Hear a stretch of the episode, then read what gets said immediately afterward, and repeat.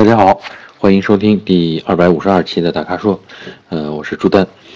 呃，我们快速的开始。今天第一个问题啊，是我们的粉丝叫做 Mr 韩啊，呃，他想让我详细介绍一下英菲尼迪 Q 五零 L 啊，二零一六款舒适版，呃，看来是想买啊。他听说呢啊，是从网上听说，说变速箱有问题，还渗油啊。他问这个车还能买吗？还有性价比怎么样？还有同价位其他车型还有什么推荐啊？呃，其实呢，这个详细介绍呢，我们这里边做不到啊。这个三五分钟的时间，只能做一个简单介绍，只能把我们以前的感受体经验出来啊，分享给大家。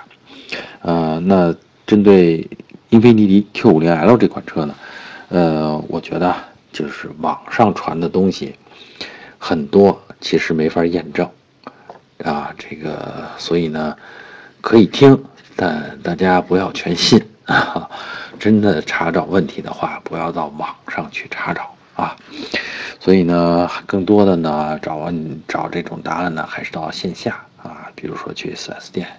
去其他品牌的这个，我说的是其他品牌的啊，其他品牌的维修中心啊，去问。另外我说一个啊，这个车的发动机其实跟宝马三系是同一个发动机啊，他们共用发动机，所以你说能有什么大问题呢？对吧？呃，这个车呢其实是偏重舒适的啊，英菲尼迪的这个 Q50L 呢是一个呃加长轴距的一个中级轿车，呃，本身英菲尼迪呢是一个准豪华品牌。啊，我说的是准豪华品牌，我觉得呢，可能在口碑上面，尤其是在中国市场，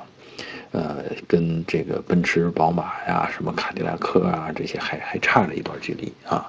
所以呢，但车确实不错啊，呃，做工很细，而且无论外观内饰都很有设计感，开起来安静舒适啊，很轻盈。呃，所以呢，我说这我是觉得啊，这个准豪华呃够格。至于啊，这个跟哪个车型是呃对手啊？我刚才说了，这个车啊，其实出来的时候呢，就是比对着宝马三系啊长轴距版。呃，价位上呢，其实两个车差了不少呢。呃，你看相同配置的情况下，呃或者相近配置吧，呃，基本上大概会差个五六万块钱。啊，这个在这个这个上面已经呃差价已经达到百分之二十了啊，在 Q50L 如果拿它的价格作为基准的话，这个差价已经达到百分之二十了，所以这个差距还是挺明显的。那你说这性价比怎么样呢？对吧？同样是后驱轿车啊。啊，当然，呃，底盘的调教，我觉得宝马还是更胜一筹啊，更适合这种驾控的感觉啊，操控爱好者的，呃，那种感觉。呃，英菲尼迪这个 Q50L 呢，还是偏重舒适感啊，这是差别。其实我觉得在中国，呃，这套设定偏重舒适的这套设定，其实在市场上更吃得开啊。嗯，另外还有一个。我觉得啊，应该是同样日系吧，就是丰田的皇冠啊，一汽丰田的皇冠，它的车身可能比这个 Q50L 稍微长一点，呃，但是这个轴距呢，差差的不是太多，我看，呃，而且呢，这个后排空间也确实比这个 Q50L 还要大。嗯，然后也是 2.0T 的发动机，功率功率也不低啊，所以呢，我是觉得，如果你没有那种非得要一个豪华品牌的那个心理，呃，那个心愿的话，这个皇冠啊，其实是一个挺好的选择，来替代这个英菲尼迪 Q50L 啊。当然，具体喜是不是不是喜欢丰田品牌，那是另外一说啊。还有，如果考虑到后期保养的话啊，这种常规的车型，非豪华品牌，肯定要比这个豪华或者准豪华这个来的省一些啊。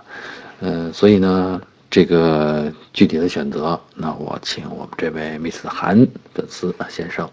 可以去试一下皇冠对比一下这个英菲尼迪的驾驶感受，他们俩都是偏舒适的，然后再去对比一下这个宝马三系，但是我估计那只作为参考，你也不会买那个三系啊。好，这就是我提炼出来的关于英菲尼迪 Q50L 的这些呃精华部分，跟你要分享的东西啊。好，第二个问题呢，来自我们的粉丝赵航啊，呃，他的问题呢是在问。福特金牛座，啊，问这款车的操控、舒适度还有后期保养怎么样？呃，希望我能跟拿它跟迈腾和新君越做个对比啊。呃，我觉得新君越可能还太新啊，就是车展上刚刚见到，呃，我们还没有开到，所以这个具体去比呢还差着一点。那跟迈腾比吧，跟迈腾比呢，我觉得迈腾呢是典型的这个，我把它比喻成。八年前的这个奥迪 A 六，啊，或者十年前的奥迪 A 六的那种感觉，呃，是一些叫准高档。然后呢，这个技术脉络呢，当然，这个大众家的这些，呃，技术过剩的这些思路还都存在着啊。这个整车的素质啊，无论是操控感觉呀、动力感觉呀，啊，甚至是配置啊。呃，还有这种内饰外观这种功能性的这种典型的德德式设计，啊，都挺打动人的，啊，嗯，跟金牛座比呢，金牛座就显得在品牌上面稍弱了一点虽然人家是一挺大的车啊，那其实是跟这个林肯的这个应该叫大陆啊相提并论的那么个尺寸啊，但在金牛座上呢，因为挂了福特的 logo。所以呢，各处都显得比较朴素。尽管这个金牛座的这个车型配置并不低啊，但它开起来，因为我觉得买这类车，很多人宁可认迈腾啊，也不认这个金牛座。尽管空间上，呃，这两个车，甚至是我认为金牛座比迈腾还要更宽敞一些啊。嗯，至于操控感觉，其实。我是挺欣赏这个金牛座的这个操控感觉，因为福特在底盘的调教方面，呃，这个实力一直是不俗的啊。而且呢，福特的这个品牌呢，一直是工程师思维啊，它就是要一个好性能，操控的这个标准也都挺高的，呃，这个工程上车身质量的这个细节部分也都是过关的，可靠性也不低啊。但是啊，这个在中国，人家并没有像这个大众那样采取高举高打的这个路线啊。一开始的品牌营销就不是这个思路，用的是福克斯开道啊。所以呢，这个在市场上的口碑呢，不像大众似的那么强硬。所以造成很多人呢不太认这个车啊。包括金像金牛座这样，你把福特做到行政级了啊，很多人也仍然是一扭头啊，还是去找迈腾去了啊。呃，至于舒适度，我觉得也没问题啊。当然，你如果咱们细致到去比什么皮质的细腻程度了，镀铬亮条的多少了，嗯，这些我觉得就没太多的意思。因为在这个呃二十六七万这个范畴里边，其实我们没必要去追求那样的一种细节，那是豪华车才应该追求的啊。所以呢，从这个操控性啊、舒适度还有后期保养上。其实我是倾向于投金牛座一票的，啊，当然考虑到市场现状是很多人是高看迈腾一眼，呃，所以这个具体的选择嘛，到四 S 店店头去听销售说吧，啊，呃，好，第三个问题啊，第三个问题是我们的粉丝叫秋明啊，他的问题，嗯，听起来挺气人的啊，这么说的，他说两口之家。两口之家啊，他说买保时捷，呃，马凯 Turbo，还是买卡宴啊，最低配，啊，他在一百万上下在纠结啊，到底买哪个车啊？他的预算是一百一十万啊。那需求方面，他说了，大多数是在城里开，假期呢喜欢开车去各地玩儿他感觉马凯 Turbo 比卡宴驾驶乐趣更丰富。那当然了，这车小嘛，对吧？动力又那么足，它当然有乐趣了。啊，他说呢，但是卡宴大一些，而且呢，这个，呃，他但是卡宴大一些，那对，空间大嘛，大更气派，对吧？不过其实我觉得两口之家没必要图那个空间大，不常用后排的话，真的没必要。然后呢，他说的这个马看的内饰，呃，选配要比卡宴丰富。对，卡宴你图了一个大，所以你就只能选最低配了啊。而且待会儿我告诉你，保时捷的这个销售策略是什么啊？嗯，还有他提到这个卡宴可能更适合走一些比较差的路况。啊，那想听听我们的意见，特别是想听听我的意见，啊，那首先呢，我我我觉得啊，两口之家你真的没必要买那么大的车啊，嗯，而且大了以后你只能就将就一个低配，啊，虽然是一百多万都花出去了，但是在保时捷买车是个什么概念呢？除了这个基本的车价之外，你另外还得准备出三成的车价，也就是说，另外再拿出百分之三十的。预算来，去准备购买销售向你推荐的各种呃个性化的选装配置，啊，你听他们描述下来或者给你讲完了以后，你觉得可能都都有必要买，啊，这个也想买，那个也想买，然后你拉单子，把你想的都加上以后，那就至少这个价格就往上涨了三成，啊，这就是保时捷的这个销售策略啊。而且，其实很多车主呢，保时捷的车主呢也乐此不疲啊，因为这是一种表现个性的机会。而且保时捷呢也确实能把这套策略